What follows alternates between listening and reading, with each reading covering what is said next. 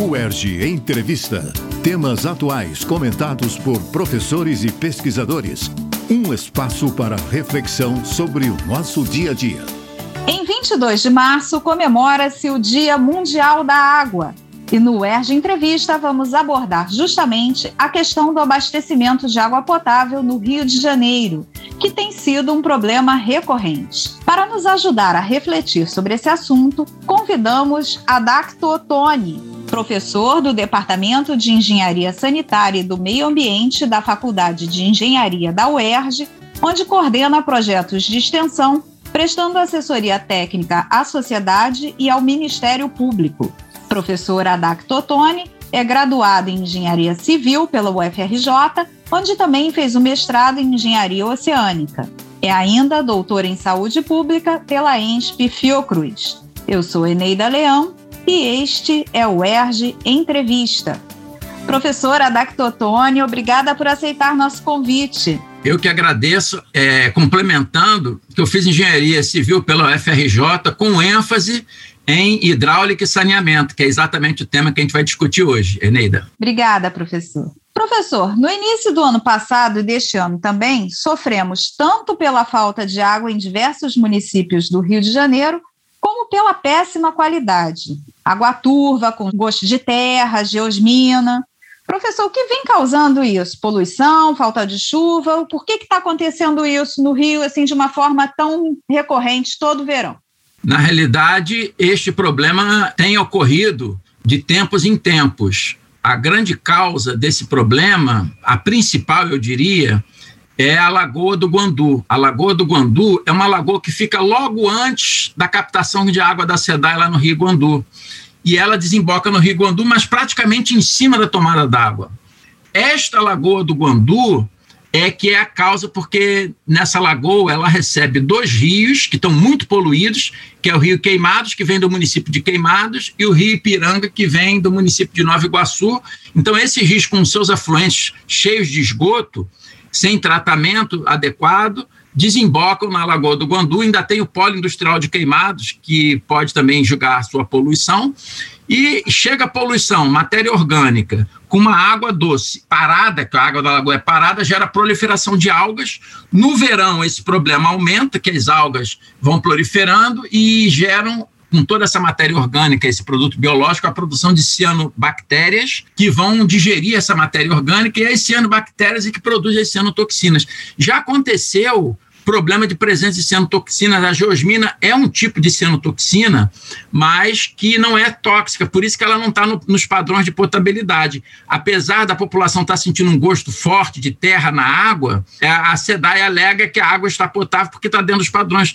Apesar da a geosmina não, não ter toxicidez forte, a toxicidez dela é branda, no entanto, ela tem esse efeito de dar um gosto desfavorável. Por isso que eu digo, apesar da água estar dentro dos padrões de potabilidade, ela não está potável, porque a água potável não pode ter gosto desagradável, entendeu? E, mas já aconteceu própria, esse problema a... antes, agora está sendo mais recorrente, todo ano está acontecendo. E a própria coloração da água, né? Em muitos locais a água sai barrenta. Já é, esse já é um outro problema, porque a água que sai da SEDAI, ela sai dentro dos padrões de potabilidade e dentro dos limites de turbidez da portaria. Então, por que, que a água, então, está chegando turva na casa das pessoas? É algo que tem que ser respondido. Esse evento da geosmina só nos mostra duas coisas.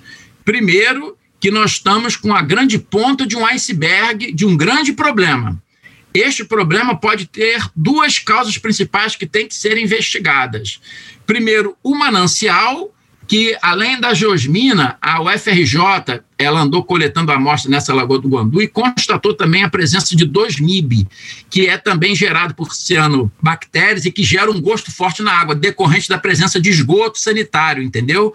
Então, tanto a, a geosmina como o 2-MIB é, pode estar gerando esse gosto forte. Então, este é um ponto que é a, a, uma ponta de iceberg em relação ao manancial o risco de nós termos um colapso de água, apesar de, de, ter água no verão, ter água sobrando porque é época de chuva, a SEDAI não conseguir tratar a água porque a água do manancial está muito poluída. Então, a natureza já está nos avisando.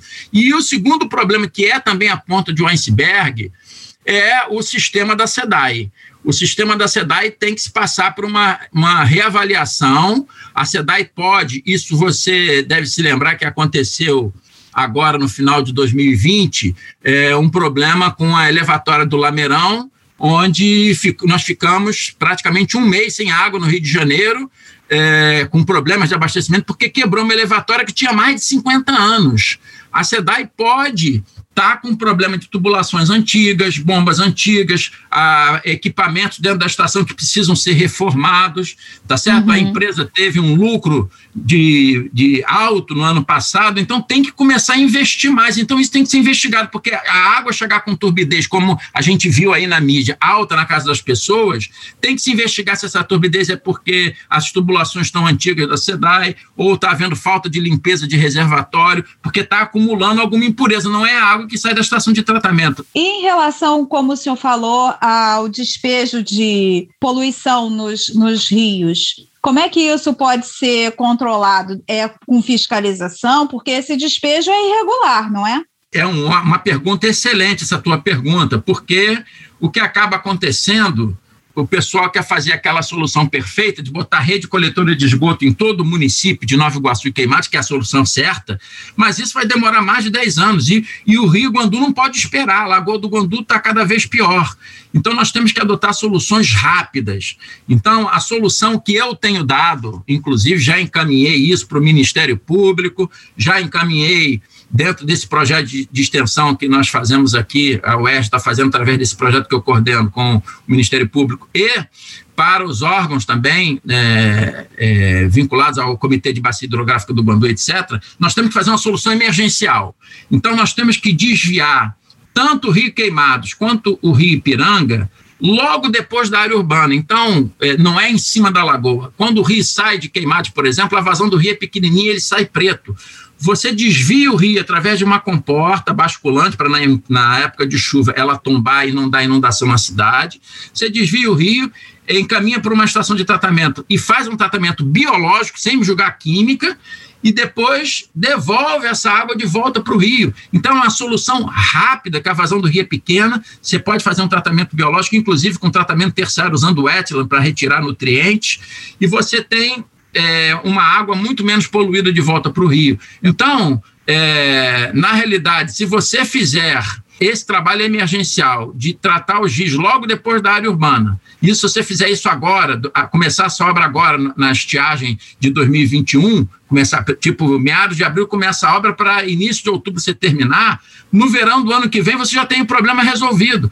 Paralelamente com esse tratamento do, dos rios com uma solução emergencial, Uhum. Você tem que já de imediato pensar no reflorestamento da vegetação ciliar desses rios, para na época de chuva evitar o que a gente chama a poluição de origem difusa, que vem muita erosão, muito às vezes pesticidas pelos rios, lixo. Então você conseguir barrar esse material e proteger o rio são as soluções de curto prazo que eu dou para melhorar a qualidade da água do Guandu, que é o problema mais urgente agora essa solução que o senhor apresentou, o que, que falta para que isso possa ser implementado? A discordância? Vontade política, porque ah, dinheiro tem. A SEDAI quer gastar quase 100 milhões de reais para fazer uma obra que, no meu entender, é inadequada. Que, qual seria essa obra? Fazer uma barragem para cortar o aporte de água da Lagoa do Guandu para a tomada da água, já que ela, ela desemboca em cima achando que e botando uma tubulação subterrânea para a água fazer a transposição da água da lagoa para depois da tomada d'água. Por que, que eu estou questionando essa obra? Além de ser uma obra cara, é um projeto antigo de 2004, tem mais de 10 anos, que tem que ser atualizado, tem que fazer a rima, tem que ter audiência pública, e isso não está sendo feito. É, e essa, essa barragem, se não for bem estudada, o que, que vai acontecer? Como ela não resolve o problema, porque a poluição dos rios queimados e piranga vai continuar entrando ali, além de entupir as grades dessa tubulação, você vai ter problemas de elevação de nível brusco em época de enchente, vai revolver a porcariada do fundo da lagoa, e o que, que vai acontecer? Pelo vertedor, quando tem uma chuva forte, a água vai passar pelo vertedor, então essa porcariada toda vai continuar entrando na tomada d'água, e aí você não vai poder usar o plano B, porque você não vai poder mais tirar a porcaria da lagoa, porque tem a comporta ali no meio. E com uma obra cara e pior. se você não tem os estudos com dados atualizados, se você tiver uma elevação de nível muito brusca da água dessa lagoa, por conta de uma enchente desses rios que pode ocorrer numa chuva intensa, essa, esse nível subindo alto, a água pode passar por cima da barragem, que o vertedor não conseguir é, verter toda essa quantidade de água, e aí solapar a fundação e essa barragem caindo, você tem um tsunami indo em direção à tomada d'água. Aí sim você vai ter um colapso, porque você vai destruir a tomada d'água, aí vai ter um colapso no abastecimento. Portanto, eu tenho questionado essa obra, que infelizmente é a obra que a SEDAI quer fazer e a gente tem que buscar sempre, é o que eu inclusive ensino para os meus alunos de engenharia sanitária e ambiental da UERJ, nós engenheiros temos que buscar soluções cada vez mais com sustentabilidade ambiental, ainda mais agora com a Covid-19, que os governos estão sem dinheiro, a solução com sustentabilidade ambiental é aquela solução que é mais barata, tem que ter uma viabilidade econômica, tem que proteger o meio ambiente e tem que ser a solução melhor para a população. A solução da barragem não é a melhor solução sob o aspecto da sustentabilidade ambiental e é uma solução mais cara e a gente tem que realmente usar o conhecimento científico e tecnológico dentro desse conceito da sustentabilidade ambiental para garantir uma água de melhor qualidade para a população do Rio de Janeiro, porque nós vamos ter um problema grave. Agora, quando esse problema vai acontecer, se nada for feito, entendeu? Então, nós temos que, não vamos esperar ter uma tragédia de, um, de uma qualidade de água cada vez pior e colapsar o abastecimento. Temos que já, já essa crise das Geosminas já está nos mostrando isso. Temos que investir para melhorar o monitoramento do rio e do sistema da SEDAI. A SEDAI tem que investir melhor no seu sistema para ter uma eficiência melhor e, ao mesmo tempo, o governo do Estado, junto com as prefeituras, tem que gerar recursos para resolver o problema, primeiro, da Lagoa do Guandu, que é uma grande bomba relógio. Você tem que recuperar a qualidade dessa água, que, inclusive, os peixes dessa região são consumidos por ela. Uma outra atuação inadequada da cidade, no meu entender, é jogar o foslock na lagoa para poder absorver o fósforo, para não dar reduzir a eutrofização. Só que isso pode gerar um problema de desequilíbrio ecológico na lagoa. Então, a gente só vai controlar esse fósforo quando você controlar o aporte de esgoto pelos rios e não ficar atacando a consequência do problema. É mais uma outra intervenção que eu também tenho questionado que vem sendo feita pela SEDAI. Então, Professor. vamos esperar se as autoridades vão, vão qual é a decisão que elas vão tomar para resolver o assunto. Professor Adacto, para encerrarmos, aproveitando que o senhor tocou na questão da SEDAI, da atuação da SEDAI, como é que o senhor avalia esse edital de privatização que foi lançado no final do ano passado?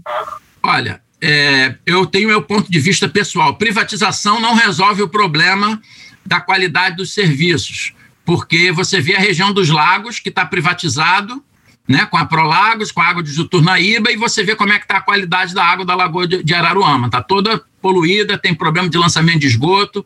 Então, não, privatização não resolve. O que, que resolve o problema do saneamento?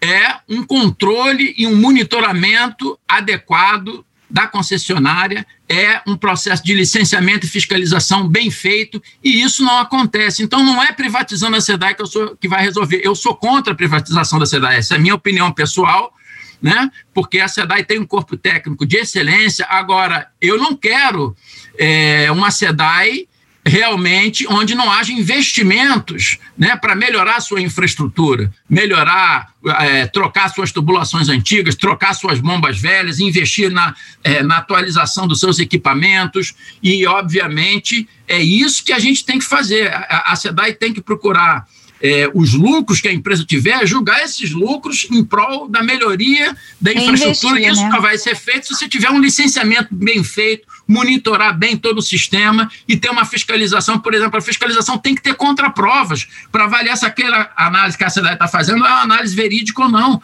Mas os laboratórios, às vezes, não têm dinheiro, está sem orçamento, tem problema, o, tanto o INEA como a Vigilância Sanitária tem problemas de não ter infraestrutura para fazer contraprova, tem análises que são caras, por exemplo, o trialometano é uma análise para avaliar se tem produto cancerígeno na água pela oxidação do cloro de alguma matéria orgânica. Então, só quem faz a análise é a concessionária, você não tem a contraprova. Então, muita coisa está inadequada e tem que ser corrigida. Mas eu acho que a SEDAI ela pode continuar prestando um bom serviço. Agora, o mais importante é ter um controle bem feito, uma fiscalização rigorosa e um licenciamento ambiental rigoroso da concessionária. Isso é que é o mais importante. E isso eu acho que está faltando. É isso que nós temos que cobrar das nossas autoridades. Ok, professor. Muito obrigada pela sua participação aqui no ERG Entrevista. Eu que agradeço, foi um prazer. No UERJ Entrevista de hoje, conversamos com o professor Adacto Ottoni sobre a qualidade da água. Acompanhe a Rádio UERJ em www.cte.erj.br barra Rádio UERJ e siga-nos no Facebook, no YouTube e nas principais plataformas de podcast. UERJ Entrevista. Produção Rádio UERJ. Realização Centro de Tecnologia Educacional. CTE